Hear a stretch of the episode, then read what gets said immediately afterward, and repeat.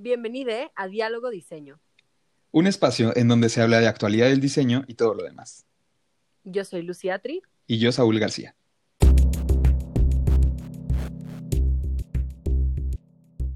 Hola, Saúl. ¿Cómo estás? Hola, ¿qué tal? Este, Muy bien. ¿Y tú? Ya teníamos un ratito que, que no nos escuchábamos ya sé, qué gusto volver a grabar, volver a estar aquí eh, en este diálogo diseño. Muchísimas gracias a todas las personas que nos están escuchando. Y pues justamente el día de hoy vamos a entrar un poquito más de lleno a hablar sobre los nuevos paradigmas de diseño que ya hemos estado platicando una y otra vez desde el primer podcast, creo, en realidad. Em, pero ya nos vamos a meter un poquito más de lleno. Así es. Em, creo que la complejidad es, eh, pues, muy difícil dejarla de lado eh, en, los momentos en los que estamos parados. Entonces, pues claro que fuimos platicando un poquito de ella en cada uno de los podcasts anteriores, pero aquí, pues ya va a ser nuestro mero mole, Lucy. Este, la verdad es que, em, pues somos dos personas diseñadoras que nos encanta el diseño, que nos encanta el quehacer de la disciplina y pues no podemos dejar de lado eh, los nuevos paradigmas que se están gestando o para donde estamos yendo em, como, como diseñadores, como disciplina y como conglomerado de profesionistas, ¿no? Sí, sí, sí, definitivamente. Yo creo que también eh, es interesante ver cómo hemos tratado de definir la disciplina del diseño desde el primer episodio, este, y cómo se ha ido deformando como esta definición y ha eh, obtenido nuevos eh, nuevas actitudes, nuevos caracteres, nuevas áreas de incidencia incluso. Y pues ahora ya metiéndonos de lleno a lo que sería el diseño, el diseño sin apellido y el diseño industrial también, como no, eh, en el pensamiento postmoderno o digamos en el, en el pensamiento de la sociedad del siglo XXI. Este, empezamos a ver como estas nuevas aristas que se le empiezan a añadir al diseño, ¿no? Y el diseño, como dice Saúl, se empieza a complejizar, no se queda nada más como en en la producción o, en los modelos y series, sino ya empieza a tener como diferentes áreas de oportunidad y se empieza a introducir, no sé, la preocupación por el cambio climático, la, preocupación sociopolítica. Entonces ya vemos como este nuevo paradigma del cual estaremos hablando el día de hoy es uno que ya se empieza a nutrir como de estas eh, preocupaciones globales y empieza entonces a generar soluciones un poquito más, eh, pues ahora sí que complejas y transdisciplinarias, ¿no? Así es, Lucy. Em, para arrancar el podcast, me gustaría que platicáramos un poquito de como de los conceptos básicos que vamos a estar tocando. Em, ya mencionaste la, onda posmo que estamos viviendo. eh, entonces, una clavada en eso. Entonces, eh, para, para, poder entender por qué se está haciendo, bueno, primero, ¿qué es un paradigma? Eh, para mí, eh, un paradigma creo que es como una eh, un límite que tiene cierta cosa o un eh, tope hasta donde se ha llegado en cierta, en cierta eh, área de conocimiento y es hacia donde se voltea cuando se piensa en, por ejemplo, la actualidad. Sin embargo, estos límites constantemente se están reinventando y constantemente se están rompiendo para llevarlos a otras áreas. Y eso pasa en cualquier, cualquier, cualquier disciplina. Hay paradigmas en, en todo hasta el paradigma de la casa más bonita de, la calle se rompe cuando llega otro a construir otra casa, ¿no? O, le, pinta la fachada. Entonces, bueno, ya dejando asentado que es un paradigma, me gustaría, Lucy, que nos platicaras cómo ves los paradigmas de nuestra sociedad o cómo es em, eh, el cambio de paradigmas que hay en la sociedad del siglo XXI. Wow, es una pregunta enorme, del tamaño de un elefante en un cuarto. Eh, yo creo que, pues ahora sí estamos como un poquito, más bien, estamos muy inmersos en muchísimos estímulos constantemente, ¿no? Yo creo que em, además de que se nos ha enseñado a, voy a hablar un poco de la cultura material de la que hablaba la vez pasada, se nos ha enseñado a consumir porque vemos el, el consumismo como una forma de trascendencia, entre comillas, también estamos constantemente siendo alimentados de que los objetos son efímeros y de que yo puedo mejorar la persona que soy a partir de lo que compro, ¿no? Y entonces, eso, más aparte, el tema de la globalización como un sistema en el que estamos inscritos, ¿no? En donde lo que platicábamos la vez pasada, lo que compro no nada más es del país del que lo estoy comprando, sino es de una variedad de países.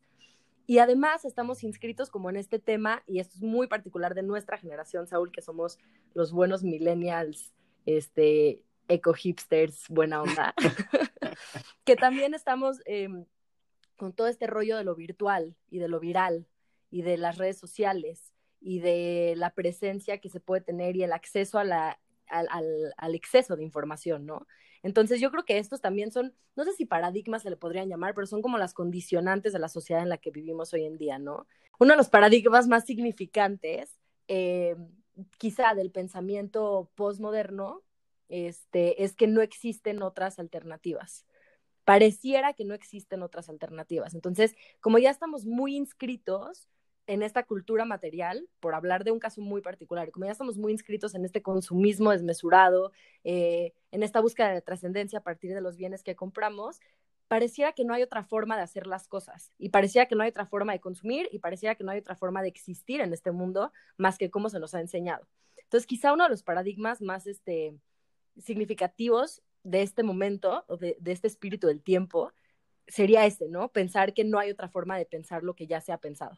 Ok, me late, me late cómo lo estás planteando, Lucy, porque sí, tenemos todos estos escenarios eh, que para, para algunos pueden ser este, bastante prometedores, para otros pueden ser bastante desalentadores o, o de plano así reverencias, pero al final es donde estamos inmersos y es con lo que pues, hay que trabajar y lo que hay que mejorar.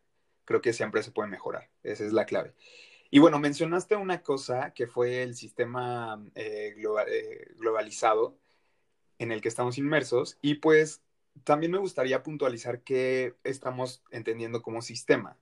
Eh, y pues tal cual como nos lo enseñaron en la primaria de que el sistema digestivo y el sistema respiratorio y todo eso, pues es un conjunto de unidades que trabajan juntas para o que, que tienen inferencia una con la otra para tener como un fin común o lograr un, cometido, ¿no? Eh, y bueno, aquí el sistema globalizado del que habla Lucy, por ejemplo, pues son todos los, este, em, todas las unidades económicas, todos los países, las leyes de exportación e importación, eh, y ahí entra hasta Amazon, ¿no? Si quieren. O sea, el, desde, desde los organismos más gigantescos hasta los organismos más pequeños, em, que nos hacen poder tener lo que se produjo en China en dos semanas en México, ¿no? Y... Sí, justo em, que... Ay, perdón que te interrumpa, querido Saúl. Eh, no, que justo también es como este, esta idea de la, de la inmediatez total y absoluta, ¿no? En la que también nos vemos eh, influenciados, ¿no? Queremos todo ahorita y queremos todo este, o sea, creemos que todo puede hacerse en cuestión de segundos y lo podemos tener en cuestión de un clic. Exacto, los clics. Los clics que no solo se van hacia la compu, ¿no? También el microondas funciona de que botoncito, eh, ahora las cafeteras funcionan con un botoncito y bueno, eh, ya como para irnos arrancando con el tema, Lucy, nada más coméntame para ti, eh, ¿por qué el diseño es un acto político? O, bueno, si estás de acuerdo con esta afirmación. Y, a ver, échala. Yo creo que esta pregunta es muy buena. Creo que se va a responder a lo largo del episodio de hoy porque vamos a estar abordando artistas, artistas, ¿eh? escritores que ya lo han eh, trabajado, pero creo que sí tiene una dimensión política el diseño, ¿no? Porque también eh, presenta un orden sobre el sistema. O sea, los diseños, y, creo que lo hemos hablado, ¿no? El diseño de los objetos, por ejemplo, tiene toda esta, eh, el ecosistema de lo artificial que hablábamos el episodio pasado, ¿no? Tiene esta, este intercambio, interacciones que proponen un orden al sistema al que se enfrenta. Y de entrada yo creo que desde ahí ya es un acto político el diseño. Tiene una, tiene una incidencia en el cambio y tiene una manera en la que puede modificar el, escenario en el que se encuentra. Yo creo que desde ahí. Pero esa es mi humilde opinión, que ya se va a ver nutrida después con la opinión de nuestra primera autora, que se llama Viviana Narodsky. Este, ella es profesora, escritora, curadora y artista. Eh, es también directora del Centro de Estudios de Interiores Domésticos del Victoria and Albert Museum. Es directora de Historia del Diseño en la Universidad de Kingston, creadora y directora del Abierto de Diseño Internacional. Em, y el texto que vamos a estar revisando de ella se llama Los límites de lo perfecto, nuevos paradigmas del diseño y la cultura material. Y fue un texto escrito en el 2010. Y a mí, no sé a ti, Saúl, me pareció muy interesante cómo lo que dice este texto es increíblemente vigente una década después, ¿no? O sea, en lo que nos estamos encontrando. Y creo que esto habla de muchas cosas, pero, o sea, si podría mencionar una en particular, habla de cómo las cosas no han cambiado, solo se han acelerado dentro del mismo paradigma. Y eso es preocupante, ¿no? Entonces, pues ya entrándole un poquito de lleno a lo que nos dice el texto, este, habla de que nuestra cultura material, que era de lo que estábamos hablando hace unos segundos, eh, se define por esta, por esta necesidad de consumir y consumir y consumir bajo la idea de la obsolescencia psicológica, ¿no? ¿Y qué es esta obsolescencia psicológica? Las modas, las tendencias, las cosas que de repente el tacón delgado es lo que está de moda para primavera-verano, pero de repente el tacón grueso está de moda para otoño-invierno, ¿no? Y esto habla de una vigencia y caducidad. Sí, justo eh, aquí digo, lo podría bajar a un ejemplo bastante fácil, eh, lo, que, lo que estás comentando. El paradigma, por ejemplo, en los celulares, ya desde hace mucho dejó de ser eh, que no tenga botones, por ejemplo, o, que se pueda tocar la pantalla. Ahora el paradigma es cambiarlo en un año. ¿Qué mejoras se le pueden hacer en un año? ¿Qué adaptaciones? Porque realmente no, no siempre son mejoras. Se le pueden hacer en un año para que la gente pueda cambiarlo en un año, ¿no? Y, lejos de nosotros como consumidores estar pidiendo, eh, no sé, cosas significativas en la mejora de la función del celular, eh, pues pedimos solamente como gadgets. Ese puede ser un ejemplo. Otro ejemplo, eh, con lo que mencionas de la moda, pues realmente, ¿qué, tan, ¿qué tanto ha cambiado el, el diseño de indumentaria o qué tanto se ha revolucionado? Eh, o simplemente queremos que cambie y, podamos decir, esto es tan 2008, cuando en realidad, eh, pues si ahorita nos podemos ver las tendencias, es la misma ropa que en los noventas. Sí, sí, totalmente.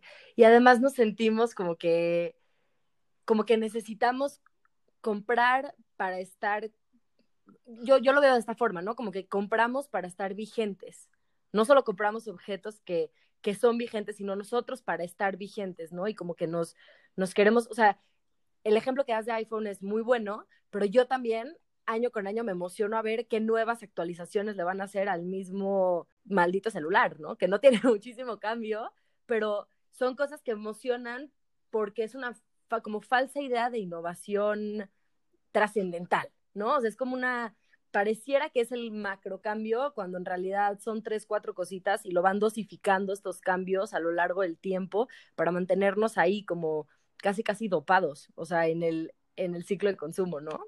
Pues sí, ¿cuánto tardó Apple en darnos un teléfono que se pudiera sumergir, ¿no? O sea, que era la crítica en su momento. O sea, hasta la generación 7 de su iPhone llegó esta, esta tecnología que obviamente existía desde el primero que hicieron, ¿sabes? Simplemente fue una dosificación. Pero a ver, sigue, contando de Viviana. este, pues, ¿qué más nos dice? Que nuestra relación que tenemos con los bienes de consumo es muy compleja porque es una mezcla, y es lo que estamos diciendo ahorita, ¿no? De fascinación, de deseo, de necesidad, de hastío y de culpa. O sea, son como todas estas relaciones que sentimos con los objetos que consumimos, ¿no? Y, y yo lo pienso, por ejemplo, con el iPhone por, dar, por, regresar al ejemplo que propones, pues sí siento una fascinación y deseo por tener el nuevo, pero al mismo tiempo siento una culpa de querer eso, ¿no? O sea, es como una emoción ambivalente todo el tiempo. Este, también habla de que en el siglo XIX, eh, ya hace como una construcción histórica, eh, platica que en el siglo XIX la estandarización era símbolo de la perfección maquinada. Esto quiere decir que lo que estaban logrando en el siglo XIX con la producción de objetos era esta perfección de lo que se podía hacer a través de las máquinas, ¿no? O sea, de estandarizar y a través de las máquinas producir. Y luego entra el movimiento moderno, este, que es quizá uno previo al que estábamos hablando antes, del, del posmoderno. Eh, y en el movimiento moderno ya se empiezan a concebir soluciones universales a problemas universales, ¿no? Y esto pues ya es como, digamos, como la evolución de esa estandarización. ¿Por qué? Porque de entrada ya es pensar que los problemas son iguales aquí en México, que en China, que en Indonesia, que en Bangladesh. Y es pensar que la solución propuesta desde tres, cuatro cabezas aquí en México va a ser igual para Bangladesh, Siria y Estocolmo, ¿no? Por poner unos ejemplos. Este, y pues entonces, no sé, a modo de reflexión medio volada, me parece muy interesante cómo este tema de la estandarización ya empieza a verse como la estandarización del humano, o sea, cómo todos podemos ser iguales, cuáles son nuestras características iguales y de qué manera se puede diseñar universalmente. Este, habla acerca de que un mismo objeto puede, puede y no solo puede, debe de cumplir con las necesidades de cientos de miles de individuos. Y, este, y entonces, por eso es que los objetos siempre nos defraudan, ¿no? Porque no pueden cumplir con todo lo que se necesita a nivel universal.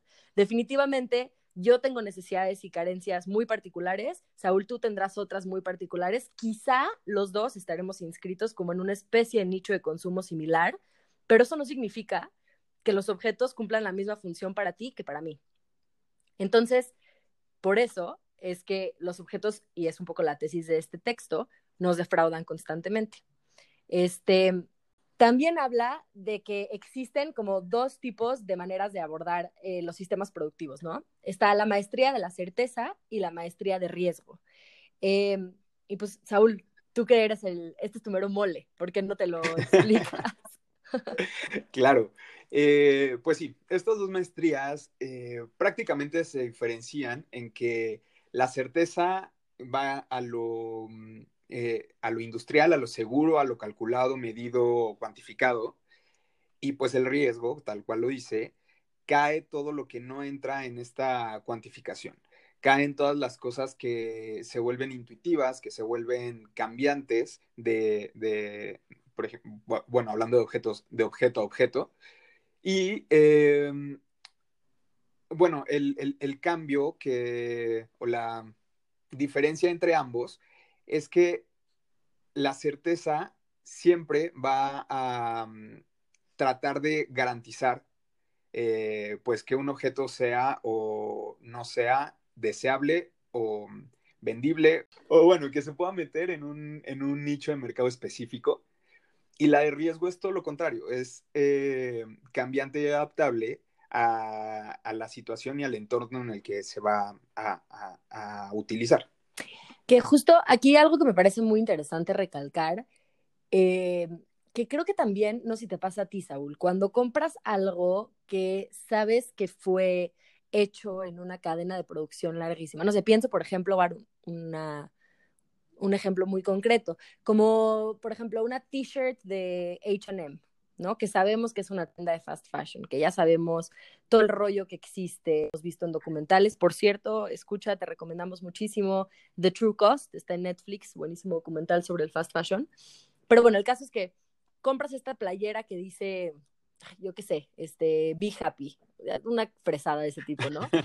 Eh, yo siento que cuando compro ese tipo de playeras, no solamente por la calidad de lo que estoy comprando, porque sabemos, ¿no? Que las marcas de, de fast fashion o de moda rápida pues no tienen la mejor calidad porque un poco la premisa es que sigas comprando y consumiendo. Pero además de eso, siento que son objetos que, pues como que por, por su forma de producir, por la marca de, de la que pertenecen, etcétera, son objetos que no tienen tanto sentido ni significado, ¿no? Y creo que eso tiene que ver también con que yo me siento estandarizada cuando compro ese tipo de, de objetos, ¿no? Que sé que se, que se producen millones de esas playeras de Be Happy y se venden en todo el mundo y la siento cero especial. Y luego, por ejemplo, comparando eso con la maestría del riesgo, ¿no? Que quizá es un, objeto que a lo mejor eh, bajo la calidad eh, de producción masiva no es tan perfecto, entre comillas, ¿no? Y pienso como en las artesanías, por ejemplo, que siento que están llenas de significado y las siento mucho más especiales. No sé si te pasa a ti. Sí, totalmente me pasa y justo es algo que la industria ya se está dando cuenta. Em, y ahí tenemos, eh, por ejemplo, hablando de la última temporada que pudimos ver como en aparadores, o bueno, no en aparadores, en páginas web, porque... porque coronavirus. los aparadores casi no se vieron. Eh, es esta onda de las playeras eh, teñidas, ¿no? Teñidas como se hacía en los noventas, súper aleatorio, Em, y ahí estaban. O, bueno, también de lo que ya él les he hablado miles de veces, eh, el robo de lo étnico hacia lo industrial para darle esta alma de la que carecen los objetos. Exacto. Em, pero bueno, Lucy, si te parece, me gustaría arrancar con nuestro siguiente invitado, que es Richard Buchanan. Eh, bueno, él, él, es profesor de diseño, gestión y sistemas de información. Es doctor honoris causa por la Facultad de Diseño Ambiental de Montreal y fue presidente de la Design Research Society. El texto del que vamos a estar hablando es Wicked Problems in Design Thinking de 1995. Eh, y bueno, aquí eh, seguramente tú escucha, habrás escuchado eh, acerca de los Wicked Problems en alguna ocasión. Y si todavía no los conoces del todo, aquí te los vamos a, presentar un poquito más. es un tipo de pensamiento del, diseño, bueno, que se desarrolla en, en, el diseño y es aplicable, a mí me parece, para todas las áreas en donde se desarrollan los sistemas. nos habla de las conexiones y las dimensiones insospechadas entre las cosas. Por ejemplo, nosotros no podríamos eh, creer que, no sé, em, un elote, eh, o bueno, la, lluvia que hubo en, en, este marzo va a tener que ver con eh, el precio de, ¿qué te gusta? Em, un, plato desechable hecho de bioplástico, ¿no? Pero pues en realidad eh, te tengo una, te tengo una mejor. A ver. que la dijiste la vez pasada. Una persona come sopa de murciélago en. en Wuhan, China, y ahora yo no puedo conocer a Saúl más que virtualmente, porque pues no existe de otra. Así es, son dimensiones insospechadísimas que al, que al final tienen incidencia en, nuestras actividades o nuestra vida, ¿no? Y bueno, él eh, habla que los centros, o bueno, los nuevos centros de las cosas, de, las acciones que tenemos hoy en día, no están tan definidos y se van situando con el curso natural de las cosas. O sea, cada cosa va cayendo en su lugar y, son capaces de redireccionarse hacia nuevos resultados eh, siempre que hay como una intención detrás de ello por ponerles otro ejemplo, eh, el precio del aguacate. Bueno, pues no, los, agricultores michoacanos no queremos que esté tan caro, entonces sembramos nubes.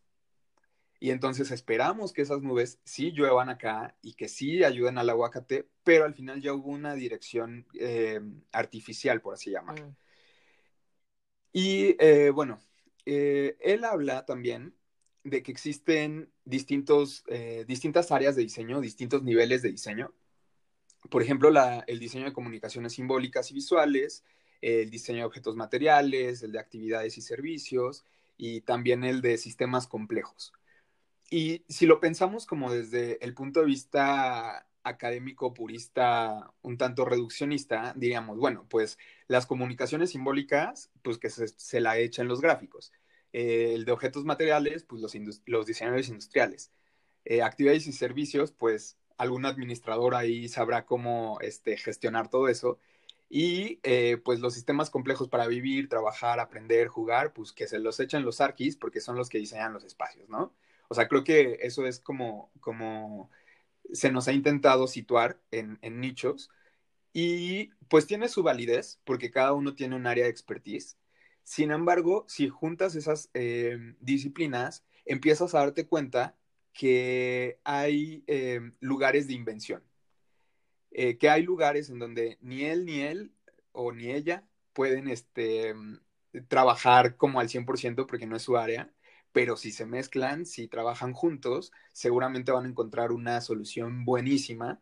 Y, por ejemplo, creo que es algo que cada vez vemos más con, el diseño de interiores, ¿no? Em, cuando lo dejan de hacer solo arquitectos y ya se meten como diseñadores gráficos, diseñadores industriales, pues empiezan a crear, em, y, no solo hablemos del diseño, también psicólogos, también este, mercadólogos, se empiezan a crear espacios cada vez más habitables, ¿no?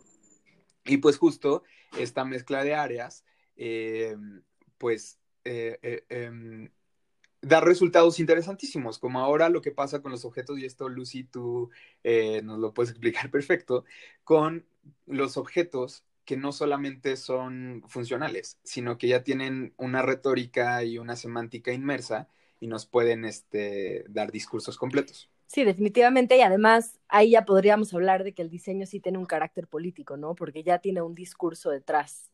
Eh, y este discurso, pues, no, no es nada más el discurso de su función o el discurso de su forma o el discurso de su tamaño o el discurso de su dimensión o de su uso, sino es un discurso ya de carácter, ahora sí como lo decías tú, creo, este, semiótico, ¿no? O sea, de carácter simbólico, sígnico, este, y pues ya es como hay un intercambio muy interesante entre el objeto y el usuario y el lugar en el que se encuentra, este, habitando, ¿no? Y, modificando. Así es.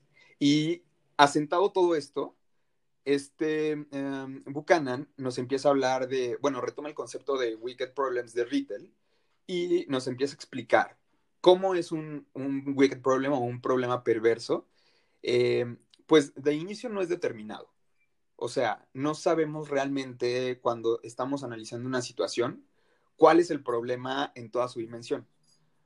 Eh, y después nos dice que no tiene reglas que lo frenen. O sea, no hay una eh, tablita que podamos ir llenando que diga, ah, este problema empieza aquí y termina aquí. O sea, siempre va a desbordarse sin que nosotros lo preveamos. También nos menciona que en los problemas perversos no hay cierto o falso, porque pues siempre va a depender de desde qué perspectiva estamos viendo las cosas.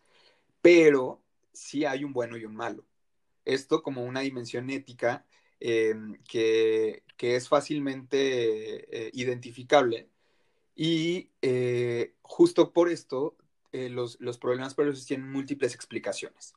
Nunca nos vamos a poder quedar solo con una, siempre tenemos que escuchar las voces de, de otros para poder este, entender lo, lo, lo, que pasa al 100 con los problemas. Y, al, y, y como remate, nos dice que cada problema perverso es único. O sea, yo no puedo aplicar la misma metodología y el mismo paso a pasito que hice con un problema para llevarlo con otro, porque pues cada uno tiene sus características y cada uno tiene sus variantes y pues no, no podemos este, esperar que todo se comporte, o sea, todos los problemas se comporten de la misma manera. Y justo, justo eso em, es lo que pasa con el diseño, em, con, con, el diseño clásico que, que del, que estamos conociendo, ¿no? O sea, siempre tenemos pensado que hay un problema que se soluciona, o bueno, una necesidad que se soluciona con una cosa, y pues es un poco lo que hablabas, Lucy, con, con, con Viviana. La verdad es que al final los objetos terminan decepcionándonos porque están abordados solamente desde una perspectiva o, desde una realidad y luego cuando se traspola a otra parte, pues va perdiendo eh, validez. Sí, sí, sí. Y además, esto que mencionabas sobre que el diseño, eh, o digamos que los problemas perversos son únicos y son de soluciones particulares, pues justamente vemos aquí como este claro, claro rompimiento de paradigma de lo que se estaba concibiendo como diseño moderno, ¿no? De la estandarización, de los problemas universales, de las soluciones universales. Es justo esto, o sea, aquí se ve claro, ¿no? Cómo se rompe ese paradigma y dicen, a ver, a ver, espérame tantito o sea, está muy bien que tenemos líneas de producción, pero los problemas no se estandarizan. Las soluciones no se pueden estandarizar tampoco. Y los problemas son más complejos de lo que parecen. Y en ese sentido ya no son problemas eh, de actividades particulares, sino son problemas que se nutren de muchísimas disciplinas, de muchísimas perspectivas. Yo los pienso estos wicked problems o problemas complejos casi como caleidoscopios. O sea, donde, la, donde son a lo mejor quizás los mismos elementos en muchos, pero es el acomodo particular de ese caleidoscopio en ese preciso segundo, desde dónde lo estás mirando y desde cómo le vas a incidir, ¿no? Y creo que eso también, pues ya es como la buena introducción, digamos, al pensamiento posmoderno y al pensamiento del cual pues, se ha hablado del, del, diseño y particularmente, pues, 1995, cuando se escribió este texto, prácticamente el cambio de siglo, ¿no? Así es. Y, y el boom te tecnológico, o, o, como muchos lo mencionan, la tercera revolución industrial, eh, en realidad, y eh, bueno, sí, este, este Buchanan termina su texto hablándonos de la tecnología y el diseño, ¿no? De cómo la tecnología no puede ser trabajada como un producto o no debe ser manejada como un producto, porque en cada área o en cada latitud va a funcionar distinto, va a tener otras implicaciones y va a causar diferentes impactos. Te pongo un ejemplo eh, que estoy viendo por la ventana, el coche, ¿no? O sea, el coche aquí que vivimos en una ciudad eh, em, como cosmopolita, eh, bastante pensada para el auto, nos sirve increíble. No tenemos casi problemas como con, el, con el objeto en sí. Pero hay otras ciudades igual de cosmopolita, eh, igual y, con unas infraestructuras aún más eh, innovadoras, por ejemplo en Estados Unidos, el norte, ¿no? Pero ahí, ¿qué pasa? Si empieza a haber problemas con los coches cuando neva, porque o sea, desde que tienes que abrir el coche, pues está congelado todo, porque pues es una lata que dejaste a la intemperie y está congelado y tienes que romper el, hielo, tienes que quitar el hielo del parabrisas, tienes que calentar el motor para que agarre chido, pero si nos vamos a lo contrario, al trópico, bueno, ahora pues tienes una lata que si te metes en ella más de, ¿qué te gusta? Una hora, te vas a deshidratar a menos que le prendas el aire acondicionado. Y entonces, ¿qué solución tuvo la industria automotriz? Bueno, pues pónganles qué calentador, qué aire acondicionado, qué rayitas en los vidrios para que se descongelen, para que no se empañen. Pero todas esas innovaciones tecnológicas en Ciudad de México no las usamos realmente, ¿no? A menos que no queramos oír el ruido de la calle y bueno, ya subimos los vidrios y prendemos el aire, pero realmente no se necesitan. Y ahí están, y tuvieron un costo, y tuvieron una implicación ecológica, y tuvieron una implicación de desarrollo. Entonces, justo por eso la tecnología debe particularizarse y pensarse dos veces antes de, aplicarla como, producto y mercancía. Ándale, ese ejemplo estuvo espectacular, me encantó. Este, y creo que justo pues, vamos a entrarle súper, súper bien a nuestro último autor del día de hoy, eh, que se llama John Thakara. Él es profesor del Royal College of Arts en Londres, tiene un doctorado honoris causa por la Universidad de Plymouth eh, es creador y director de Doors of Perception y también escritor del libro In the Bubble en el 2005. Y particularmente ahorita vamos a estar revisando un capítulo de ese libro que se llama Lightness y nosotros vamos a traducir como levedad.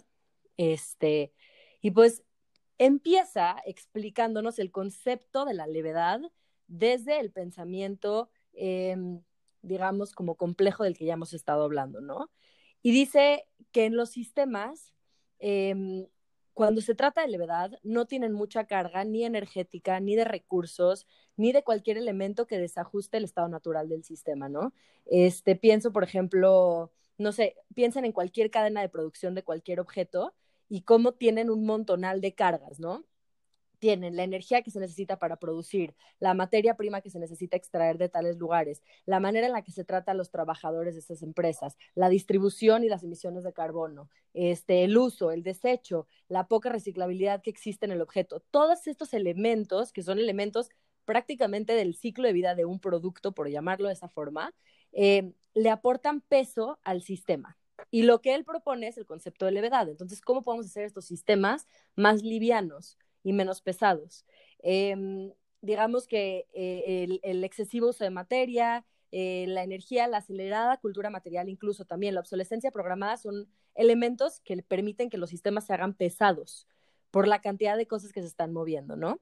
Este, también por un ejemplo que, que pues a mí me creo que va muy ad hoc a lo que estabas comentando, Saúl, de la tecnología, que se creía que con la llegada del Internet se iba a lograr una economía ligera, entre comillas, ¿no? Que quizá ya, ya no iba, que ya iba a haber más información y entonces esta como nueva era de información iba a sustituir la era de la industrialización. Y en realidad no sucedió así porque el, eh, digamos como que este canon acelerado de la industria se vio alimentado a partir de, de la era de la información, respondiendo al sistema capitalista. Entonces no es que se vino a sustituir, sino nada más que se vino a acelerar. Este, también habla muy interesante de este concepto de Cradle to Cradle y Cradle to Grave, que lo trae a la mesa un autor que se llama William eh, McDonough, eh, que escribe este texto hace mucho tiempo. Y pues básicamente Cradle to Cradle es de la cuna a la cuna y Cradle to Grave es de la cuna a la tumba. Y habla de cómo los objetos tienen un ciclo de vida y se puede pensar en un ciclo de vida de la, desde que se crea hasta la tumba, como se ha hecho desde las cadenas productivas lineales, o bien de la cuna a la cuna, que, que implique que ya al final del proceso, al final del desuso, digamos, del desecho, ya incluso en esa parte de la, del, del, del ciclo de vida, se encuentra una forma de reinsertarse en el sistema para que entonces sea un, un proceso cíclico y no lineal. Sabemos que eso obviamente le va muy bien a nuestro mundo en el que vivimos porque pues la naturaleza nos ha enseñado que son ciclos y no líneas, entonces es como una nueva forma de concebir a las cadenas productivas. Este, habla de que existen tres factores principales eh, de peso, digamos, que le dan peso a los sistemas productivos. Eh, el primero es que la industria está cambiando a un ritmo más lento que el crecimiento económico, ¿no? Tenemos un crecimiento económico acelerado, pero la industria eh, va un poco más lenta a ese crecimiento económico, pero va en esa misma dirección. Entonces es difícil como romper o cambiar este, este crecimiento o modificarlo hacia algún otro lugar. Eh, también menciona que existe una difusión inadecuada de información, que eso pues ya lo hemos visto, ¿no? Con las redes sociales, páginas de internet, etcétera. O sea, ejemplos sobran. El otro día estaba hablando con un amigo y, me decía, es que si busco, eh, si el cielo es azul, voy a encontrar gente que me dice, es más, si busco que la Tierra es plana, voy a encontrar que la gente que dice que sí, gente que dice que no. Ya sabes. Total. La era de la información. este, o la era de la desinformación, quizá. Y mm, por último dice que la, existe una lenta transición al pensamiento del sistema lento, ¿no? estamos como inevitablemente eh, ya enmarañados en este sistema súper acelerado de compra, compra, compra, tira, compra, tira, compra, tira, como si no, como si no conociéramos otra forma de consumir, ¿no? No, también están las tortas de chilaquil, ¿no, Lucy? o sea, quien, quien nos escuche de otra parte que no sea Ciudad de México, seguramente piensa que es una cochinada lo que estamos diciendo, pero los chilaquiles aquí en la Ciudad de México, es que justo esto lo hablaba el otro día con, con mi novio, que pues realmente, ¿por qué en Ciudad de México metemos todo en tortas? Y es porque necesitamos que todo esté en tortas, necesitamos poder salir del metro, agarrar el desayuno, irnos a trabajar mientras vamos comiendo y luego en la noche lo mismo, o sea, como que, porque es que me dice, es que hasta hacen tortas de, de tacos al pastor, y le dije, no, las tortas no son de tacos al pastor, son solo de pastor. Pero pues es lo mismo. Voy saliendo de la chamba, necesito cenar, paso por una torta y cuando llegue a mi casa ya no tengo que hacer nada, ya nada más puedo descansar. Y es esto de lo que hablas, la inmediatez y, la necesidad de la, de la em, aceleración. Y sí, y, totalmente regresando como esta parte que decíamos al principio de que de veras creemos que no hay otra solución más que en diario echarnos la, la torta de chilaquil. O sea, creemos que no nos da tiempo de comer de otra manera, creemos que no nos da tiempo de hacer las cosas de otra forma, ¿no? O sea, estamos como muy ya adentrados a este pensamiento que no vemos más allá de él. Em, digo, no todo es malo, también eh, propone principios de levedad, digamos, como estos principios para aligerar el sistema, eh, que sería como minimizar el gasto de energía y materia, esto es para cadenas productivas, ¿no?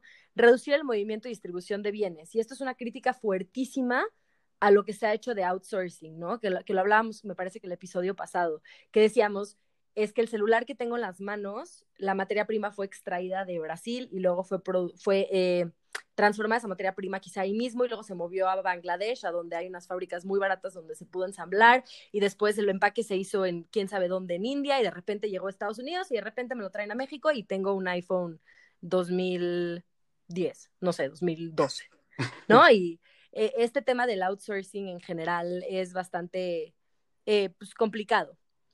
Y finalmente dice que usar más gente y menos materia. Entonces, aquí un poco es, lo, que está tratando de decir, es que pues que migremos quizás hacia los servicios y no tanto a los productos, ¿no? O sea, usar sin poseer. Es un poco la, recomendación hacia la levedad, ¿no? Em, y, dice esto que me parece fascinante, que es el problema de la sustentabilidad es un problema de diseño, ¿no? Y creo que eso, pues dice muchísimo de los alcances que nosotros podemos quizá lograr a partir de nuestra disciplina, ¿no? Y no solamente es desde el diseño para el diseño, es desde el diseño incidiendo en todas las demás áreas y aceptando conocimiento de las demás disciplinas también, ¿no? Tú, Saúl, mencionabas acerca de la interdisciplina o transdisciplina. Pues creo que justo ahora es el momento correcto para empezar a vincularnos con personas de diferentes áreas y atacar estos wicked problems desde varios frentes no solamente desde una sola perspectiva, sino de varios acomodos de ese caleidoscopio, ¿no? O sea, como un poco eso es lo que trae a la mesa esta, eh, diversidad de disciplinas para enfrentarnos a estos problemas y para, como lo dice eh, este John Takara, pues quizá aligerar estos sistemas de producción de forma que ya no exista tanto gasto innecesario de materia, de energía, de recursos y de personas.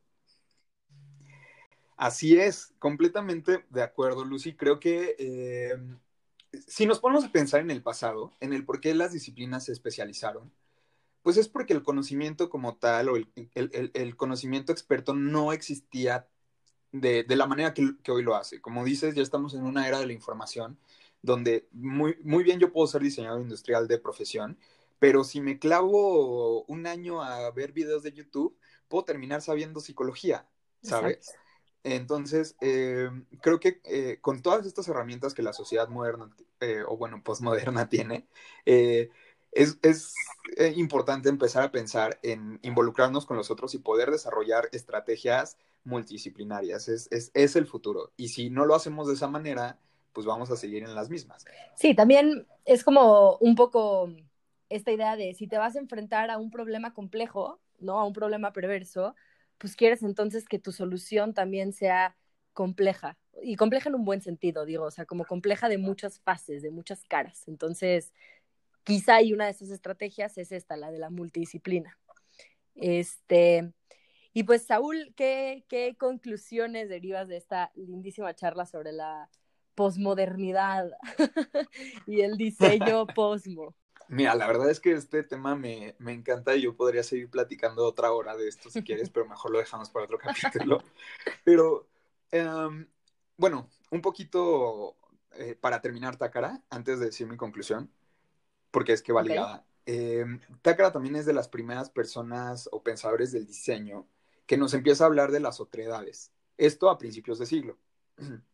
Y entonces, em, pues nos habla que, también nos podemos informar de las otredades para poder sanear cosas que nuestra sociedad occidental eh, hipermoderna no funcionan y que en otras, en otro tipo de, realidades o en otro tipo de mundos sí siguen funcionando.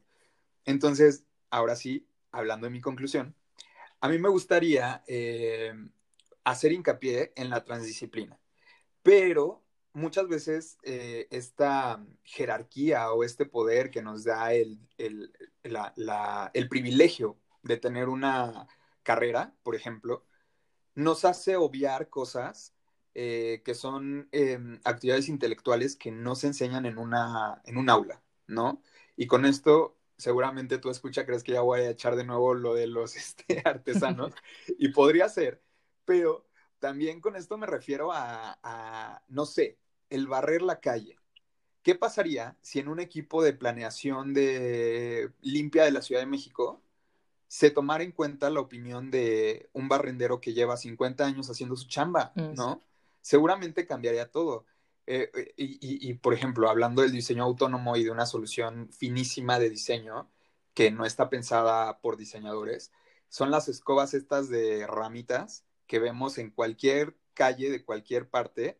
Este, obviamente, esas, esas escobas, yo he visto cómo se las arman con un alambre, ramitas y un palo eh, los, los, barrenderos.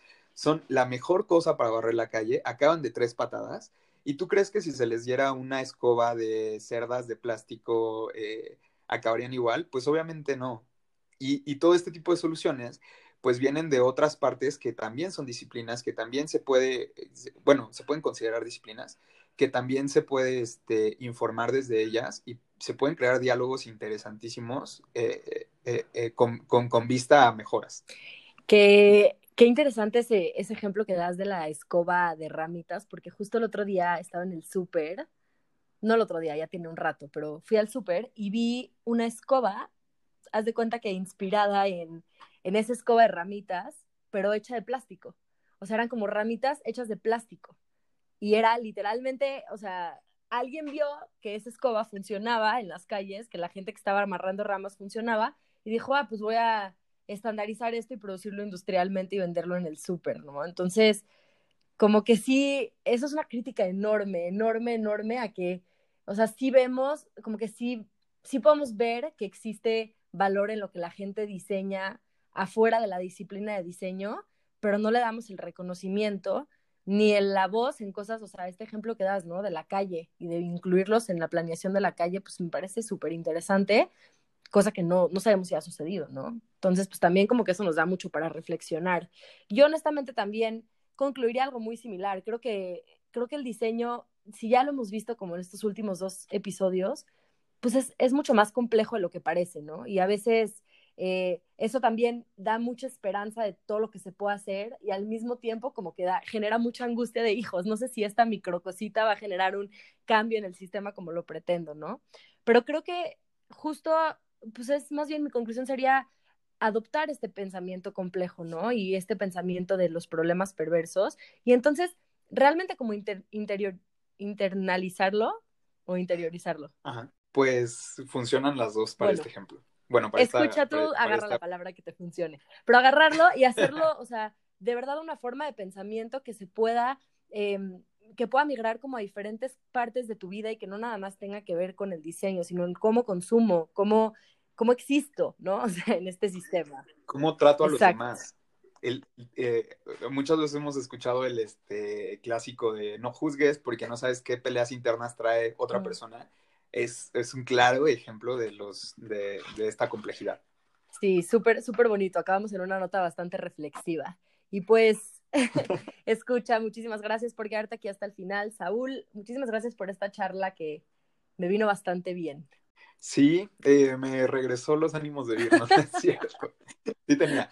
No, pero eh, ya sé, falta de repente como hablar de lo bonito y de la, de dar, dar como luz al final del camino, ¿no?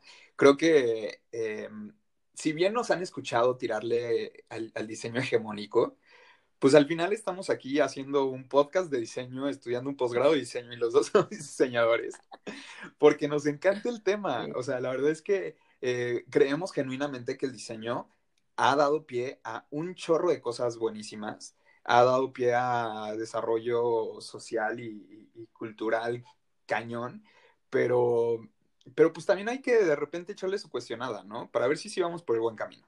Entonces, muchísimas gracias por escucharnos, muchísimas gracias por quedarte hasta acá. Eh, cada vez se nos suelta más la boca. Esperemos que te esté gustando mucho y mándanos tus recomendaciones de temas, porque ya vamos a llegar a un punto en el que de repente no vamos a saber muy bien por dónde, por dónde ir. Y también queremos saber tú qué quieres escuchar. Sí, acuérdate que nos puedes contactar a través de nuestra plataforma en Instagram y Twitter, arroba diálogo.diceno. Ahí nos puedes publicar, eh, pues ya sabes, cualquier duda, cuestionamiento, incluso tu objeto de la semana.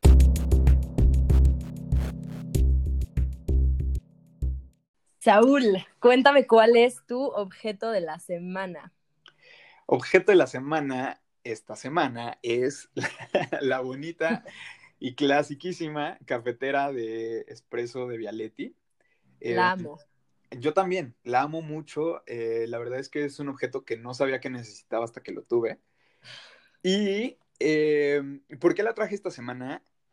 Creo que me voy a confesar un poquito y tal vez suene bien fresa, pero no sabes las ganas y lo tentado que he estado de comprarme una Nespresso un chorro de veces así, porque es bien bonita, porque está bien rico el café, porque todo. Pero con lo que no puedo es con las cápsulas.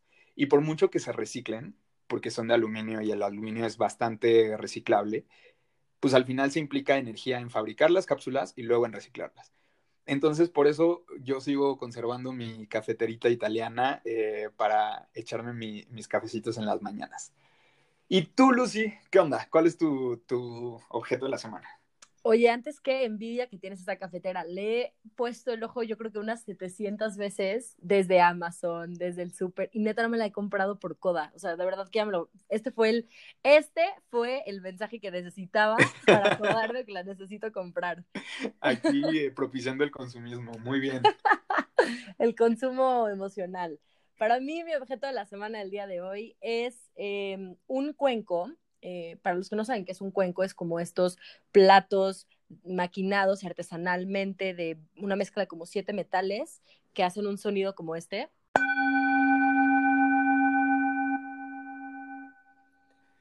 Y pues la verdad es que este cuenco lo amo muchísimo porque pues eh, como soy maestra de yoga, me encanta al final cerrar mis clases con como esta energía, esta vibra positiva. Y justo este es un cuenco que compré en eh, Tepos, eh, yendo al, a subir el Teposteco, y me encontré a una señora que me cayó bastante bien y ahora ya es mi señora de los cuencos, que siempre que voy con ella me acabo embarcando con 17 cuencos. Pero Estás somos diciendo lo grandes más amigas ya. white chican del mundo, Lucy. Ya sé, ya sé, ya sé, me estoy confesando. ¿Qué quieres que te diga? Que lo pedí desde Bali, obviamente no. No, fui con la señora de los cuencos de Tepos, que es mi gran amiga.